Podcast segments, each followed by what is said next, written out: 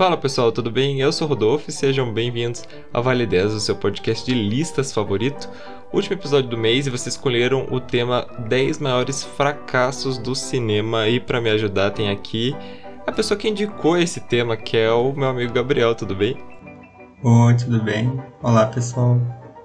Ai, Gabriel, de onde você é, quantos anos você tem? Vamos fazer a seu card. Apresentação. Bom, eu sou o Gabriel, tenho 23 anos e sou de Ponta Grossa e atualmente estudo engenharia elétrica aqui na, na Federal, na Tecnológica Federal aqui de Ponta Grossa. Ele vai ser rico, gente. Amém. É... E para fazer essa lista foi bem simples. A gente pegou os filmes aí que mais deram prejuízo, né, para as produtoras. É, e inclusive existe um termo para filmes assim. Eles se chamam box office bombs. É um filme que falha na venda do ingressos para o cinema, né, que é a principal forma de lucro. É, inclusive uma curiosidade para vocês: o filme que menos lucrou na venda de ingressos na história do cinema é um thriller que se chama Ziggy's Road. Olha o nome do filme também de 2006. O filme custou 1,2 milhões e arrecadou 30 dólares. Porque provavelmente porque a bilheteria foi limitada de apenas 6 dias de exibição em só um cinema na cidade de Dallas, no Texas. E o filme vendeu só seis ingressos, sendo que dois eram para pessoas do elenco. É, inclusive, uma das pessoas que está no filme é a Catherine Hagel, mas acho que nem ela ajudou. Mas enfim, gente, vamos começar.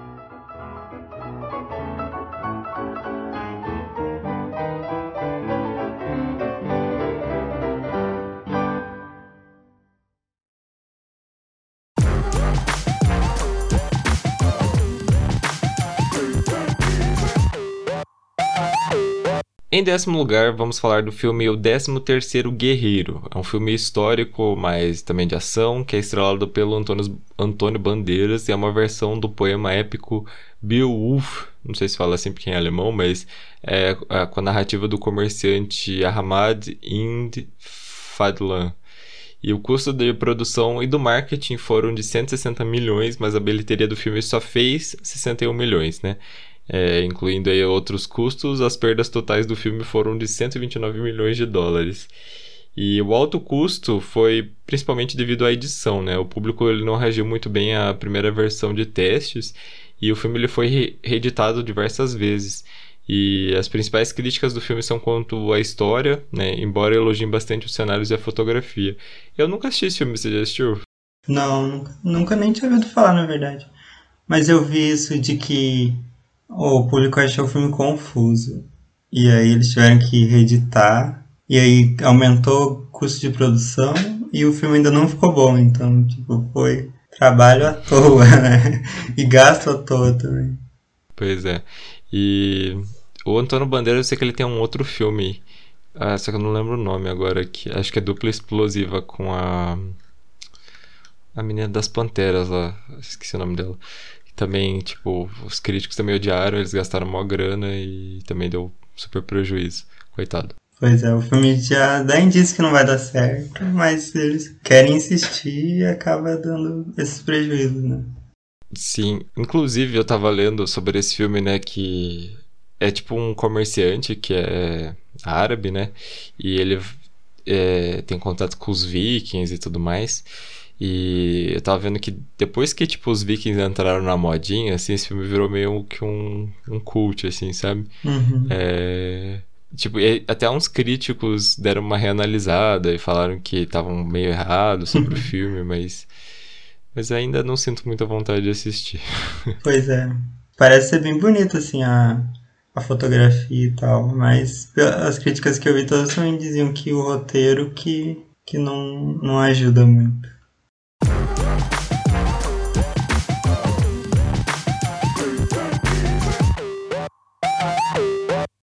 Em nono lugar, O Exterminador do Futuro Destino Sombrio, sexto filme da franquia do Exterminador do Futuro, tinha tudo, tudo para ter o público, gente. Ele era produzido pelo James Cameron, dirigido pelo Tim Miller, que dirigiu o Deadpool, que fez um super sucesso.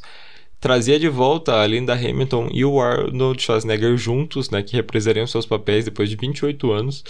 Além disso, o filme se passaria uma realidade alternativa, onde o terceiro e o quarto filme da franquia não aconteceram, né? Podendo assim fazer uma espécie de reboot da história. E apesar das, dos críticos considerarem o filme melhor que as continuações anteriores, ele não alcançou a bilheteria desejada nos Estados Unidos e na China, o que é um problema, porque é justamente os dois locais mais importantes para esse tipo de, de coisa. E o orçamento total do filme foi de 196 milhões e o prejuízo chegou a 130, principalmente para Paramount, que foi o estudo, estúdio responsável. Exterminador do Futuro, gente, eu não sei porque eles ainda insistem. Porque o primeiro e o segundo são, tipo, excelentes. Aí depois do 3 foi ficando muito pior. Muito pior mesmo. Eu, esse último eu cheguei a assistir. É, é, realmente é melhor do que os outros, mas não é nada demais, assim. É mais um filme mais nostálgico, assim, sabe? Mas. Parem, gente, já acabou. Você tem que entender que não é mais para fazer. Eu achei muito bom isso deles tentarem mudar para esquecer os, os dois filmes que, no, que o público não gostou tanto e tentar dar tipo um, um, um novo start para aumentar e, e, acabou sendo um tiro no pé, né? Porque acabou acabando definitivamente. Eu acho muito difícil eles fazerem outro filme agora, né? Ah, não sei. Não coloco minha mão no fogo, não. é, eu não conheço muito da franquia. Você pode assistir o 1 e o 2 só, que você vai, vai gostar. Agora o resto pode ignorar. Principalmente o 4. o nosso 4 é péssimo. Esse negócio que eles estão fazendo de fazer reboot, né, e ignorar o resto, é uma coisa que eu acho que é uma tendência aí que Hollywood vai começar a fazer. É, Halloween fez, né, em 2018, né, que depois de 40 anos foram fazer um, um, novo filme do Halloween e deu muito certo, né, porque o filme foi, fez bastante sucesso, todo mundo gostou, até, então, até sequência vai sair agora. É, e o filme, tipo, assim, Halloween tem... Uhum trocentas sequências. Tem um reboot já. Tem um reboot, não, um remake, né? Que tem a continuação. E o, esse filme novo, ele ignora tudo. Ele só, o único filme que é, que é válido é o primeiro. E o resto ele ignora. Eu acho que Hollywood vai começar a fazer mais isso. Sim, tentar apagar as, as sequências que, que não deram certo.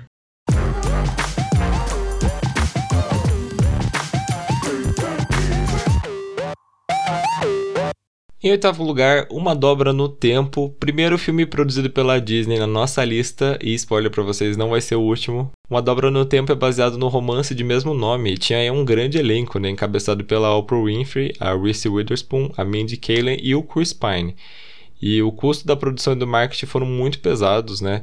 Porque o filme estava ganhando muitos elogios devido ao protagonismo negro, feminino, inclusive a diretora Ava do, do Verney ela é uma mulher negra e ela já tinha sido muito elogiada pela direção de Selma, né?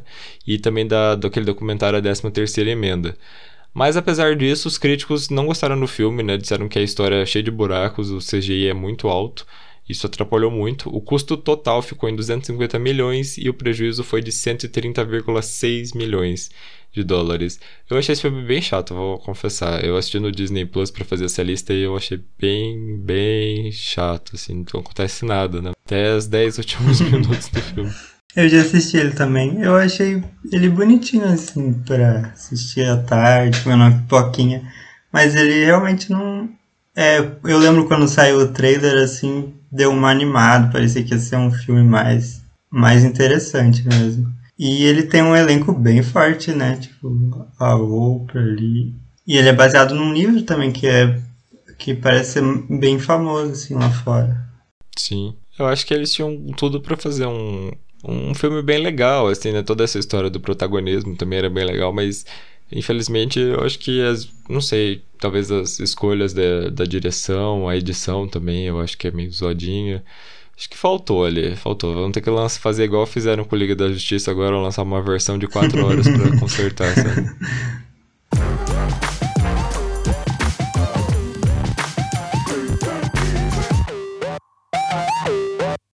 Sétimo lugar, ah, esse me pega pessoalmente. X-Men Fênix Negra. O arco da Fênix Negra é tão legal, gente. E tava todo mundo muito com hype para ele ser né, transformado em filme. E quando foi anunciado aí, tava todo mundo com expectativa lá em cima, né? Principalmente porque seria lançado na saga dos X-Men mais jovens, né? Que já vinha emplacando muitos sucessos, apesar que o Apocalipse não foi tão bom, mas mesmo assim foi gerou bastante lucro. Uh, o orçamento do filme foi, ficou muito alto, ficou em 200 milhões, né? Um dos maiores da história do cinema. E o elenco também era bem foda, né? O James McAvoy, Michael, o Michael Fassbender, Jennifer Lawrence, a Sophia Turner, né? Que interpreta a Fênix Negra, que já vinha aí do, do Game of Thrones, a Jessica Chastain e mais uma galera. É, e o problema, né, veio justamente, acho que, da expectativa do pessoal, porque gerou aí um grande desapontamento, né? As atuações foram elogiadas, né? Mas a crítica não gostou principalmente porque era o último filme da franquia, né? Que é dar um desfecho para a história. E isso acabou afastando o pessoal do cinema, né? O gasto com marketing, principalmente, foi enorme, mas mesmo, mesmo assim o prejuízo ficou em 133 milhões de dólares. E o fracasso foi tanto que acabou respingando no filme dos Novos Mutantes, né? Que também já era um filme bem problemático, já estava sendo anunciado e para vários várias datas que eles sempre mudavam depois. Também sofreu com cortes, atraso da produção e para piorar o filme estreou bem quando o cinema tava fechando por causa da pandemia e acabou ainda dando mais prejuízo também. Ah, esse filme foi muito triste, gente, sério, eu não gostei. Sim. Na verdade, eu acho que foi muito precipitado a ideia de fazer Fênix Negra logo de cara, assim. Porque a gente não tinha tanto. A gente é, foi apresentado a, a Sophie Turner como, como a Jean Grey foi no Apocalipse, né? Então a gente ainda não tinha assim esse esse apego tão grande. E a Fênix Negra é, é tipo o auge do, dos, né, no, dos X-Men no quadrinho. É o, é o mais aguardado toda vez que a gente tem uma versão de X-Men. Uhum. Achei bem precipitado. E, mas também eu acho que foi um, um tudo ou nada da Fox ali que já não estava indo tão bem assim as histórias, né? É. É, o Apocalipse foi meio zoado. De depois dos dois, os dois primeiros foram muito bons, o Apocalipse Sim. foi mais ou menos. E a Fênix Negra acabou fechando de um jeito errado, infelizmente. E os Novos Mutantes eu não vi ainda, confessar, mas também não tô muito com uma expectativa de ver. é, eu também não. E, e foi bem azarado, né? Tudo que podia dar errado com esse filme deu. Exatamente.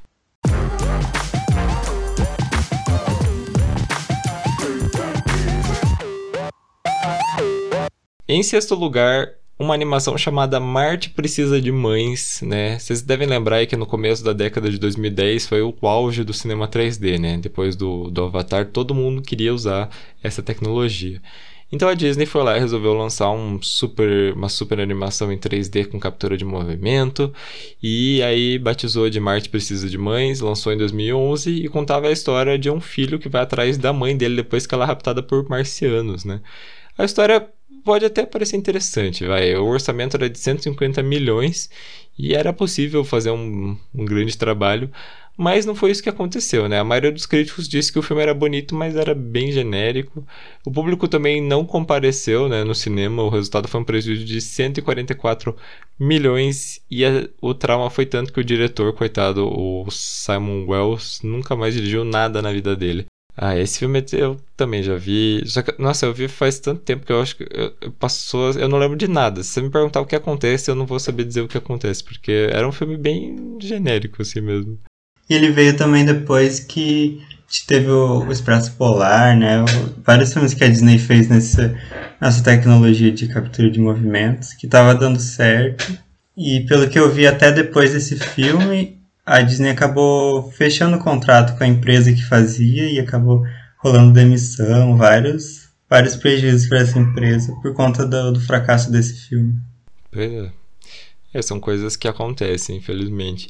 É, uhum. engraçado, né? O Expresso Polar também não fez muito sucesso, mas virou um cult, assim. Acho que esse realmente o pessoal é, esqueceu, assim. É, e eu acho que nunca mais teve esses filmes, assim, que eles faziam para ser realistas, animações realistas. Eu acho que depois disso, essas grandes estúdios foram voltando para animação mais clássica, mais lúdica, assim. Uhum, das princesas, né? Tanto que isso. Frozen aí, né, do, uma animação mais que mais deu lucro, Frozen 2 principalmente, né, deu mais de um bilhão. Sim. Eu acho que a Disney acho que tem que ficar nas princesas mesmo. Eu acho que eles têm... eu não assisti o último uhum. aí do, do, da menina com o dragão lá, mas todo mundo elogiou bastante. Eu acho que foca nas princesas, deixa a Pixar fazer as coisas diferentes e, e tá bom já.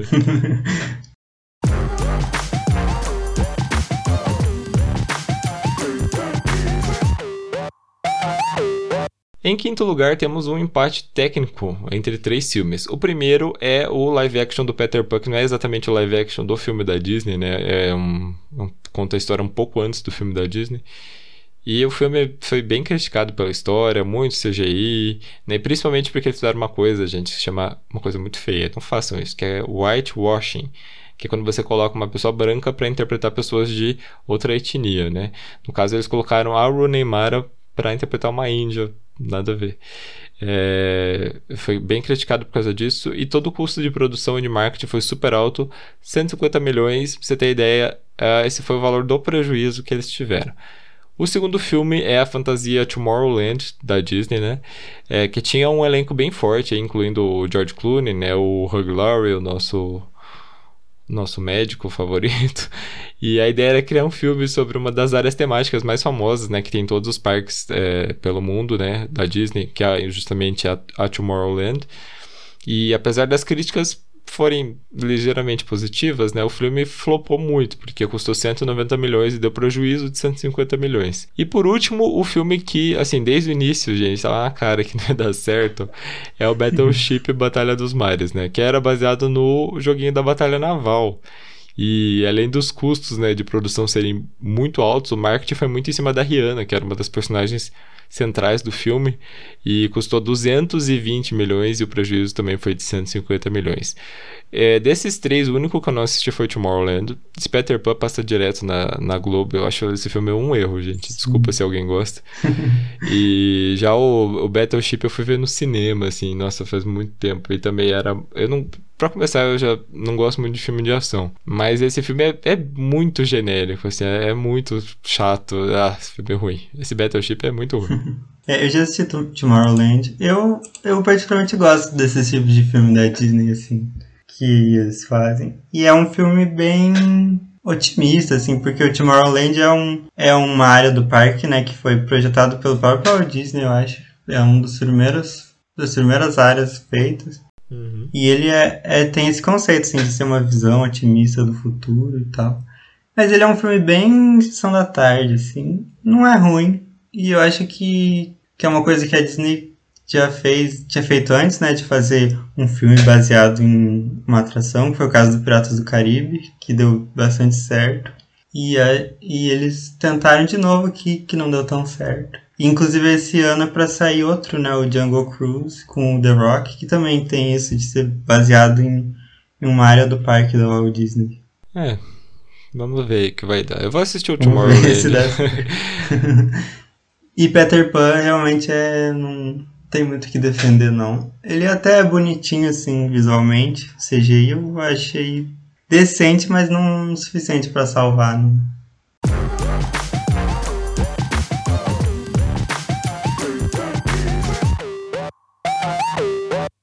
Em quarto lugar, Rei Arthur, A Lenda da Espada, o filme inspirado na clássica história né, do Rei Arthur, dos Cavaleiros da Tábua Redonda.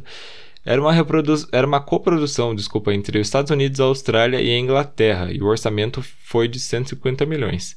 E o filme era um projeto super ambicioso, né? Porque antes mesmo de ser lançado, já tinha mais de cinco sequências planejadas, né? Era para virar toda uma franquia.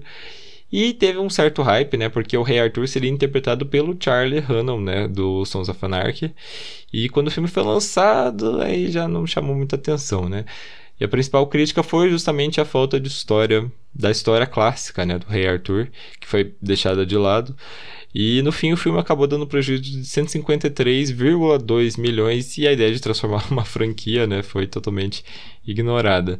Eu lembro que eu assisti esse filme, mas eu também, assim, não lembro de nada. Se me perguntar o que acontece, também eu já não lembro de nada. Eu lembro do marketing dele, que foi bem pesado mesmo. lembro que até o Charlie Hunnam veio pro Brasil fez várias ações assim com o youtuber e todo, todo lugar que se abria tinha uma propaganda desse filme no YouTube o dia inteiro, eu lembro. Que eu acho que eles pegaram pesado assim na divulgação desse filme. Pois é, mas divulgação, né? Não adianta nada se, se não tem história. Sem a história, né?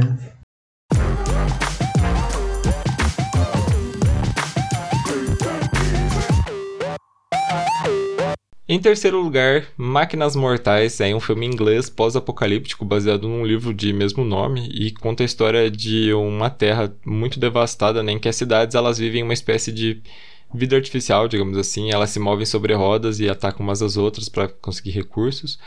O filme custou 110 milhões e teve respostas sólidas, né? Porque os efeitos especiais foram elogiados. Até o próprio autor do livro disse que adorou o filme, né? É, só que mesmo assim o pessoal não se interessou muito em ver.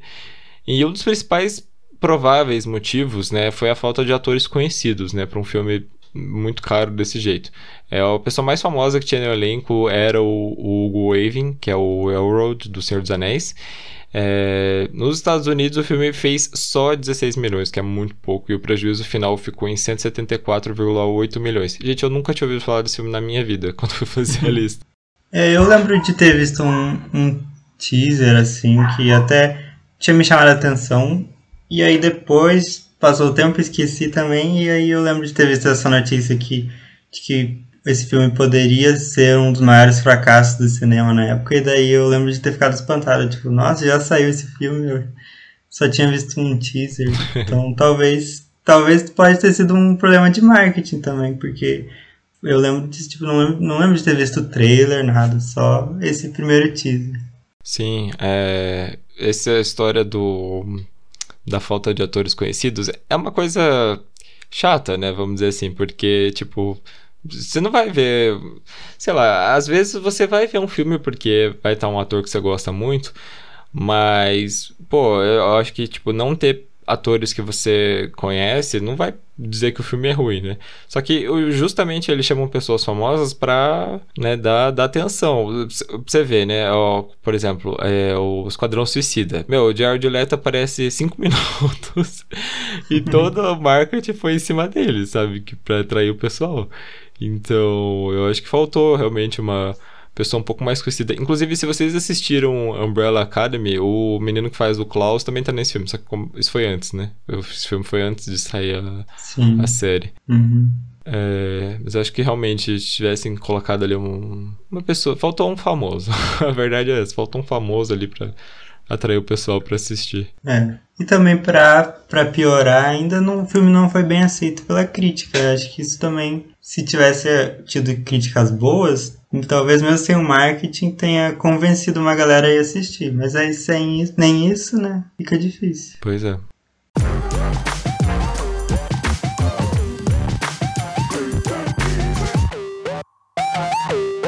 Em segundo lugar, o Cavaleiro Solitário, mais uma vez, né, a Disney perdendo dinheiro. O Cavaleiro Solitário tinha muito hype, né, principalmente porque o Johnny Depp ia participar, ia fazer mais um dos seus personagens super diferenciados que todo mundo amava naquela época. E ele ia interpretar, né, o índio tonto, que é, futuramente aí seria mais uma acusação de whitewashing, né? Mas enfim, o custo do filme foi de 250 milhões mais 150 milhões só de publicidade. E apesar de conseguir a proeza de ter sido indicada ao Oscar duas vezes, olha só, melhores efeitos visuais, melhor maquiagem, os críticos detestaram o filme, especialmente as performances dos protagonistas. É, o outro, o cara que faz o. O. Ah, esqueci. O. O, o, protagonista é o mesmo do Me Chame Pelo Seu Nome, lá. não o mais novinho, o outro e não gostaram da atuação dos dois, né? E no final deu um prejuízo de 190 milhões pro bolso do Mickey. E esse filme, é, eu acho esse filme muito ruim, gente. Eu lembro que quando saiu ele, tipo, tinha um, certo hype, né? Que o Johnny Depp tava bem no auge na época. Era até. Ele era bem aclamado, assim. Uhum. E sobre o Oscar, né? Vamos lembrar que. Ó, a gente acabou de falar de Esquadrão Suicida, né? Esquadrão Suicida ganhou o Oscar de melhor maquiagem. Mas também esse Cavaleiro Solitário chegou a ganhar a Framboesa de Ouro, eu acho, de pior remake, alguma coisa assim. Que é o Framboesa de Ouro seria tipo um Oscar, né? De piores filmes do ano. É, ah, eu adoro Framboesa de Ouro. é, mas esse filme eu acho, eu acho bem zoado. Eu acho que mereceu aí o prejuízo, desculpa. Eu acho bem ruim. Eu acho o Johnny Depp interpretando um índio, tipo, que? E nada se salva nesse filme. Tem, tem umas cenas de ação legalzinhas, vai, do, do, do trem principalmente, mas nada demais.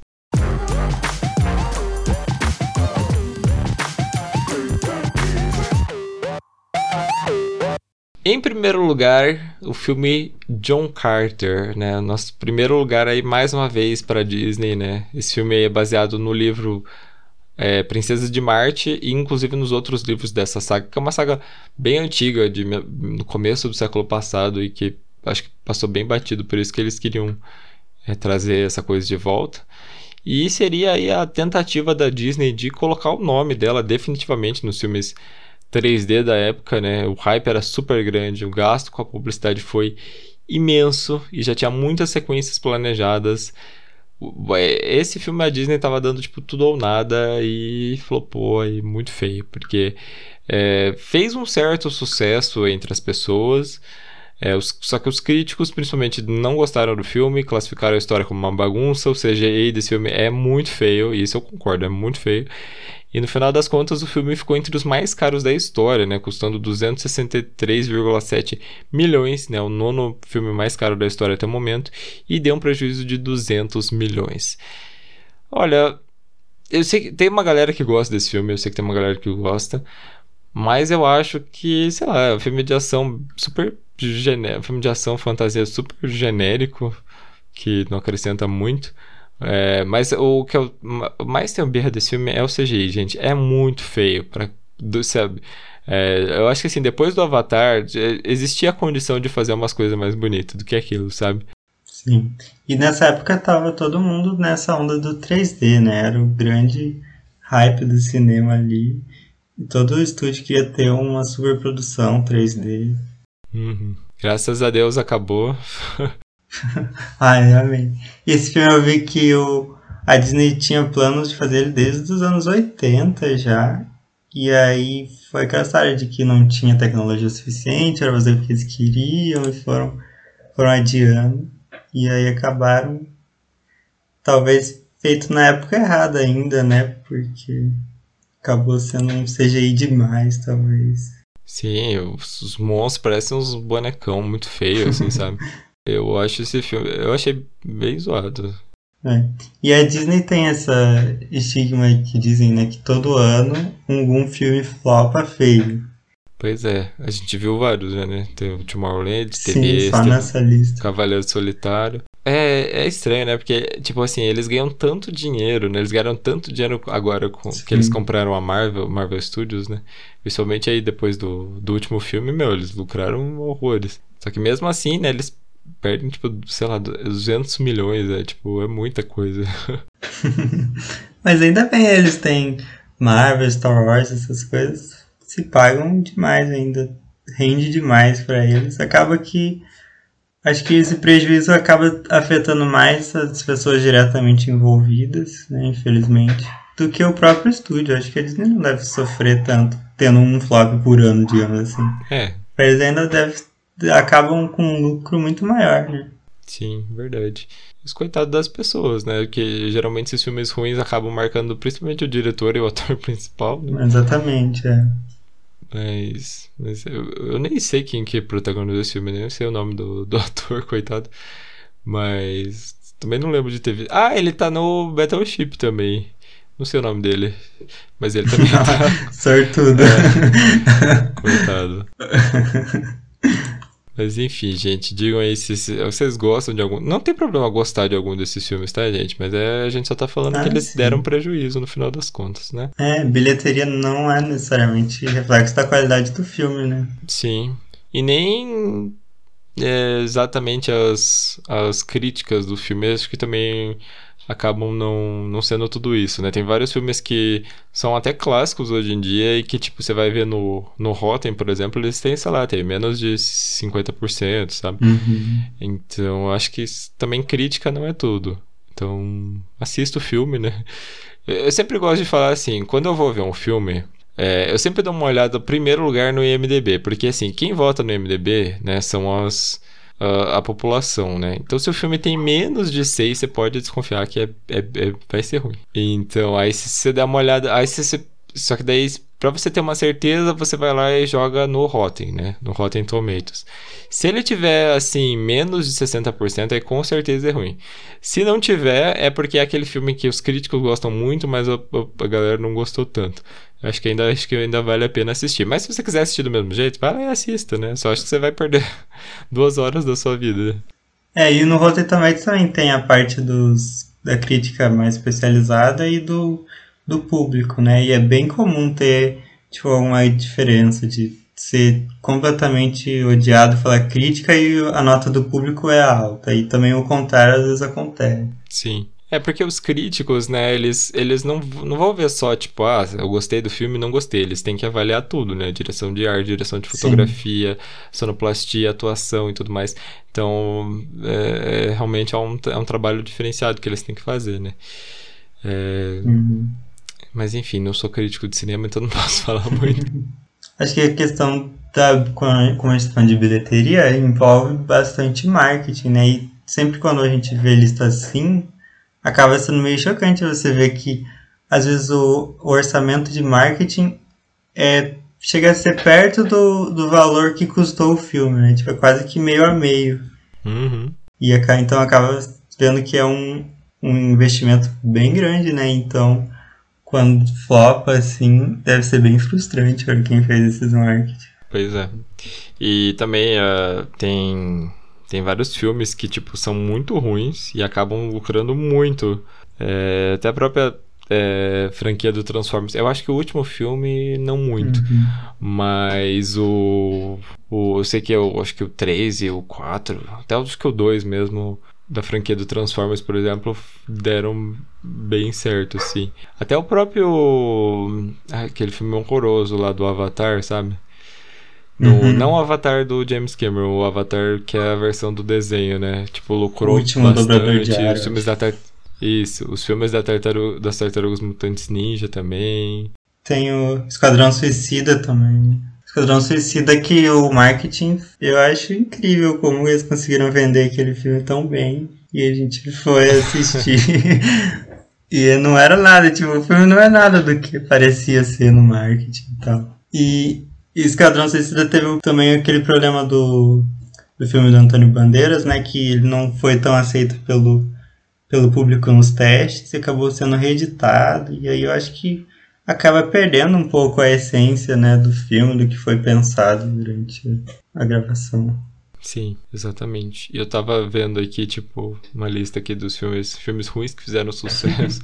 Tipo, o, o, os filmes dos Minions custou 74 milhões e lucrou 100, 1 bilhão e 159 milhões. Não sei, eu não assisti esse, não posso dizer que é ruim, então...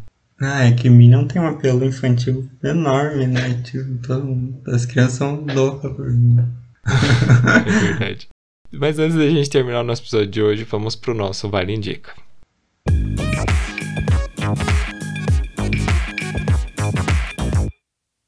Vale indica o nosso quadro de indicações. E aí, Gabriel, o que você vai indicar para nós? Então, eu assisti uma série que ela tá disponível no Globoplay e acabei me surpreendendo demais como eu gostei dela. Se chama Zoe e a sua fantástica playlist. Ela tem um, uma história meio assim inusitada, tipo a personagem principal acontece um, um acidente e ela acaba ganhando uma espécie de superpoder que ela consegue ler o pensamento das pessoas e as emoções através de música. Então, por exemplo, ela, um amigo dela tá triste, ela consegue ouvir o amigo dela cantando uma música triste, sabe? E então eles fazem, fizeram regravações de músicas famosas, tem música dos Beatles, dos Rolling Stones. E é bem engraçado, assim, o, o elenco é, bem, é muito divertido. Tem um personagem que é o, o vizinho dela, que ajuda ela a entender os poderes, que é bem engraçado também. É um, é um humor, assim, bem divertido. Eu gostei demais. Parece legal. Ah, é com a Jane Levy, eu adoro ela.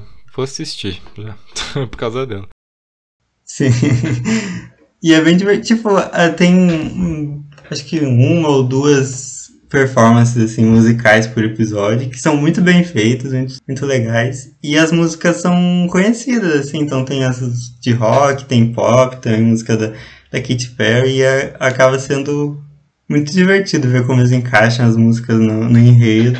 Eu, eu, acho que vale muito a pena. Se você tá aí numa tarde sem ter o que fazer. Os episódios são curtinhos, dá pra maratonar, assistir um, em um, dois dias você termina a temporada. Ah, eu, legal, eu vou assistir, gostei da, da ideia. Até tava tô lendo aqui sobre os, as músicas, parece bem, bem legal mesmo. É, gente, eu vou, já aí que você está falando de música, eu vou recomendar uma coisa que eu tenho ouvido bastante, que é a discografia da banda Of Monsters and Men. Eu tenho ouvido muito assim nesses dias. Não sei, as músicas deles me traz uma calma, assim, sabe? É, pra quem não conhece, eles são uma banda islandesa, mas que eles cantam em inglês. E eles são um indie pop, assim, mas é mais. Um indie pop meio indie folk. Enfim. eles têm umas músicas bem famosas. É, Little Talks e Mountain Sound são as mais famosas. Você deve até ter ouvido, mas não lembro. É, mas mesmo assim, a, toda a discografia deles é muito boa, acho que vale muito a pena escutar. São assim, pra você. Agora a gente não tá saindo de casa, né? Mas acho que sim, pra, pra você fazer uma caminhadinha, pra você andar de bicicleta, pra você ouvir na praia, assim, quando as praias forem abertas no futuro. Eu acho que vale muito a pena, assim, eles dão uma calma muito grande, assim, para mim, pelo menos. Então aí fica a minha recomendação do, do Of Monsters and Men. Nossa, eu amo essa banda também, acho muito boa. E eu gosto muito do, dos clipes deles, dos vídeos.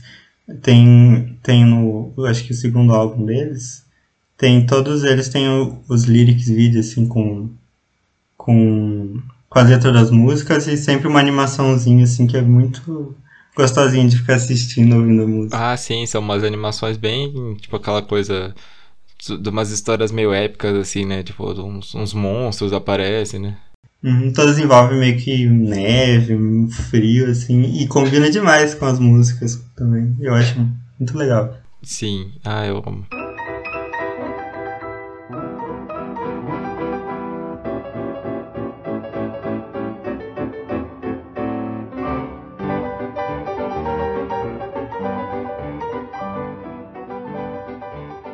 É isso, gente. Primeiramente quero agradecer ao Gabriel. Gabriel, muito obrigado por ter primeiro indicado o tema e depois ter participado. Imagina, obrigado você pelo convite. E então é isso, pessoal. Sigam aí as nossas redes sociais, as minhas, o podcast. Gabriel, onde que o pessoal pode te seguir? Pode me seguir no Instagram, gabriel.hartman. Vamos lá seguir ele. ele ah, vamos lá e vamos curtir as fotos da, da Belinha, da cachorrinha dele. Ela é muito fofa. ai, ai. E, então é isso. É, também se vocês puderem né, apoiar a gente com 5 reais por mês. Inclusive, eu vou abrir um parênteses para dar um recado. Esse mês eu recebi o primeiro pagamento do podcast. Eu fiquei super feliz, gente, uhum. porque faz um ano aí que estamos no trabalho. Eu sei que a nossa audiência não é tão alta igual de outros podcasts, mas foi uma coisa muito reconfortante, assim, porque eu sei que eu tento aí fazer o máximo um trabalho bacana para vocês. Eu já falei, né? Eu faço esse podcast, as pessoas participam, mas quem escreve a pauta, quem edita, quem faz arte, quem faz tudo sou eu. E isso é muito legal, assim, para mim, sabe? É, é uma, uma resposta de que vocês estão gostando do, do episódio. Eu gosto muito quando vocês indicam tema, quando vocês votam, quando vocês doam dinheiro, não vou negar, eu também gosto muito. é, mas é isso, gente. Então, muito obrigado aí pela audiência. É, em maio a gente vai fazer. Em maio? Eu acho que em maio. A gente vai fazer. É, a gente vai fazer um ano do podcast. Tem coisas legais que a gente tá planejando vindo aí. Também tô atrás de umas participações aí legais. Tá, tá vindo uma coisa bacana. Só vou dizer isso. É, então continuem ouvindo aí. Sei que vocês vão gostar. Sempre divulguem quando vocês puderem, porque sempre ajuda muito. Mas é isso, gente. Então, muito obrigado por terem ouvido o episódio de hoje. E até a próxima. Tchau. Tchau.